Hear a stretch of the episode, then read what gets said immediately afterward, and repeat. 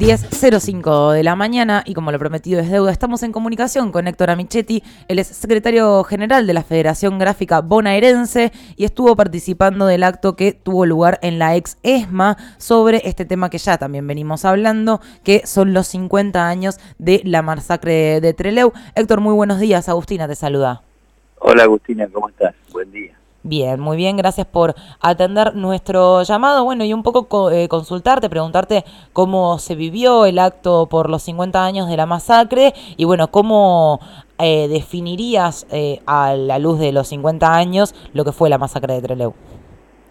Bueno, realmente los, los actos que se vienen realizando estos días, tanto el de la ESMA como otros que se han realizado aquí en Buenos Aires y todo lo lo que está ocurriendo allí en Treleu, donde hace varios días se está rememorando esa, esa fecha trágica, ese, ese acontecimiento trágico que empezó el 15 de agosto y terminó con los fusilamientos, me parece muy importante porque han transcurrido 50 años y son 50 años en que persiste muy fuertemente la memoria y el reconocimiento a lo que es un compromiso activo de, de, militantes revolucionarios en relación con, con la liberación nacional, ¿no? Es decir, Argentina hoy vive situaciones que aún estando en democracia eh, están totalmente condicionando la perspectiva del desarrollo, un crecimiento, una justicia social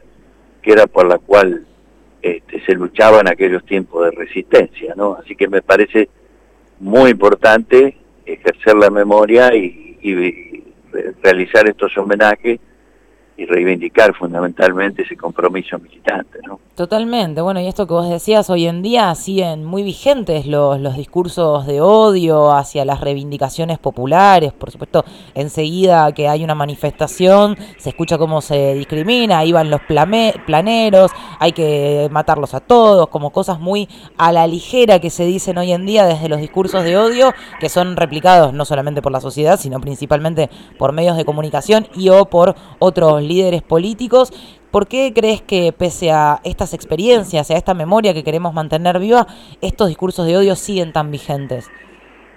Bueno, porque yo creo que, hay un sector del,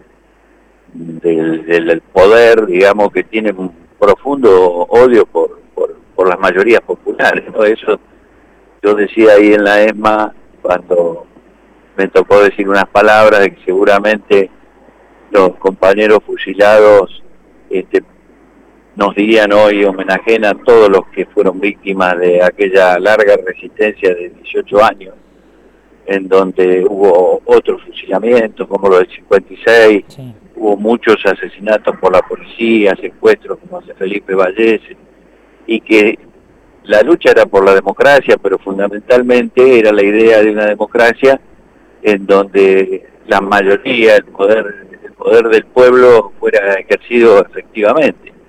Fíjate vos que en ese momento en donde se producen los fusilamientos, ya prácticamente estábamos en una apertura hacia la democracia, por supuesto, con un, con un sector militar eh, que nunca hay que ver a, las fuerzas militares de ese momento aisladas de lo que era el objetivo de los sectores de poder civiles, ¿no? Eh, tratando de condicionar esa democracia.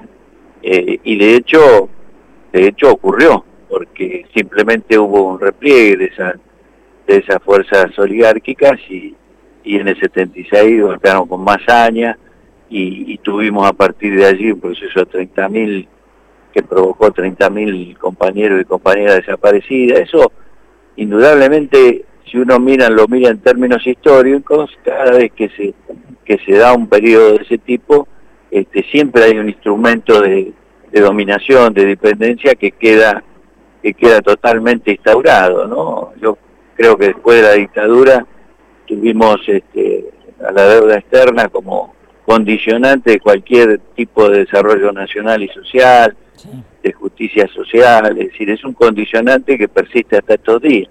y cuando uno ve, hoy no serán, no serán la voz de las Fuerzas Armadas, porque utilizan otros métodos. Uno ve cómo manejan el Poder Judicial hoy en día, cómo han extendido en los grandes medios de comunicación esa idea de, desprecio y discriminación por lo que sufre el pueblo. Y bueno, indudablemente esa batalla sigue, sigue estando vigente, por eso decimos que han transcurrido 50 años, pero el motivo de la lucha de aquellos militantes hoy sigue tan vivo como en aquel momento. Tal vez se esté desarrollando de otra manera, con otras características y con una fuerza enemiga configurada, digamos, con otras características, ¿no?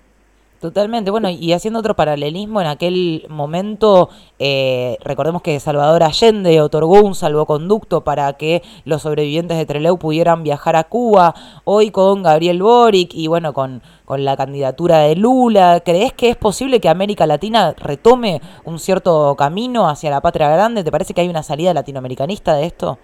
Mira, tenemos una, una gran expectativa, porque lo que queda demostrado es que ese mismo sistema que sostenían con dictaduras militares, le cuesta consolidarlo con democracias, por más que esas democracias sean débiles y condicionadas. Entonces todo esto que estamos asistiendo en América Latina es producto de, reacciones de rechazo a nivel popular muy importantes, ¿no? Lo que ocurrió en Chile, la misma expresión de, del pueblo colombiano después de, de, toda una historia de opresión, ¿no? Y, lo que probablemente ocurra, ocurre en Brasil, este, habiendo sorteado las persecuciones judiciales muy parecidas a las que están haciendo hoy con Cristina acá, de, Dilma y de, Lula encarcelado. Eh, evidentemente ellos no logran consolidar ese modelo de exclusión a través de este tipo de democracia condicionada fundamentalmente por los endeudamientos externos, por la concentración del poder económico, por la extranjerización, ¿no? Y a partir de la globalización me parece que, que, no tendrían que existir las naciones, sino que las corporaciones acomodan el, rol de cada nación de acuerdo a sus intereses. Yo creo y tengo expectativas en que esa, esa imposibilidad que tienen de, de instaurar definitivamente ese modelo este, hoy se vea expresado en estos, en estos nuevos gobiernos de Latinoamérica. Por supuesto que debo reconocer que frente al panorama que se está dando en América Latina y fundamentalmente la perspectiva de que Lula vuelva a ser presidente en Brasil, todo el esfuerzo está puesto en que Argentina este, no pueda consolidar ningún proceso, digamos, con la expectativa que el pueblo tuvo en la elección de diciembre de noviembre de 2019, ¿no? Por eso hoy lo vemos desde el punto de vista desde el punto de vista económico, desde el punto de vista de la ofensiva de, los propios Estados Unidos. Uno escuchaba las expresiones del embajador la semana pasada y, claramente se están planteando un rol de que Argentina es un país estratégico para ellos y fundamentalmente lo que estamos asistiendo, la aberración que estamos asistiendo desde el punto de vista judicial con el intento de propiciación de Cristina, yo creo que forma parte de una gran ofensiva para que Argentina este, no forme parte de este, despertar un poco de los pueblos de nuestra América, este, consolidando un proceso, digamos, eh, de, gobierno, digamos, exitoso, ¿no? Esto lo estamos viviendo eh, duramente en este momento, ¿no? Totalmente. Bueno, y en esto que mencionabas del rol de los Estados Unidos en todo esto, ¿cómo ves que se viene configurando un poco el mapa político a nivel internacional con todo lo que está sucediendo con Estados Unidos, China, Rusia? Eh, ¿Te parece que Argentina va a encontrar otro aliado en ese plano internacional o que tenemos que, fijar nuestro norte aquí en la, en la patria grande? Yo creo que estamos en un momento muy difícil en donde dentro del frente de todo es fundamental caracterizar este, la situación mundial y, lo que está viviendo de Estados Unidos y su guerra con, con China comercial. Eh, a mí me parece que se presenta un escenario donde es muy importante que la fuerza política que gobierna tenga absolutamente claro eso y por qué operan de una manera en donde primero fue este, cerrar un acuerdo con el fondo que hoy nos está condicionando absolutamente, donde allí uno tenía parte de nuestra fuerza política planteando esto de que era el mejor acuerdo posible, de que no condicionaba nuestro desarrollo. Bueno, hoy estamos viendo de que ese acuerdo fue parte de un, de un acorralamiento al gobierno, ¿no? Y estuvimos a punto de un golpe de mercado, que yo creo que indudablemente allí las, los factores de poder económico y el propio fondo puso condiciones. Eh, de, qué manera debemos nosotros manejarnos en un momento tan difícil como esto. Creo que estamos en esa situación delicada, nadie niega la necesidad de acomodar la macroeconomía, pero fundamentalmente tenemos que estar discutiendo cómo Argentina este, se va se va a mover en este escenario mundial, aprovechando los mismos los mismos recursos que señalaba el embajador de Estados Unidos, pero en función de un proyecto nacional. De los intereses nacionales, totalmente. Héctor, la verdad, muchísimas gracias por esta comunicación y qué interesante poder a partir de eh, mantener la memoria de aquello sucedido hace 50 años, es posible llevar un análisis de lo que sucede hoy en día y se desprende, bueno, todo lo que estuvimos charlando. Te agradecemos un montón. No, gracias a ustedes, un abrazo.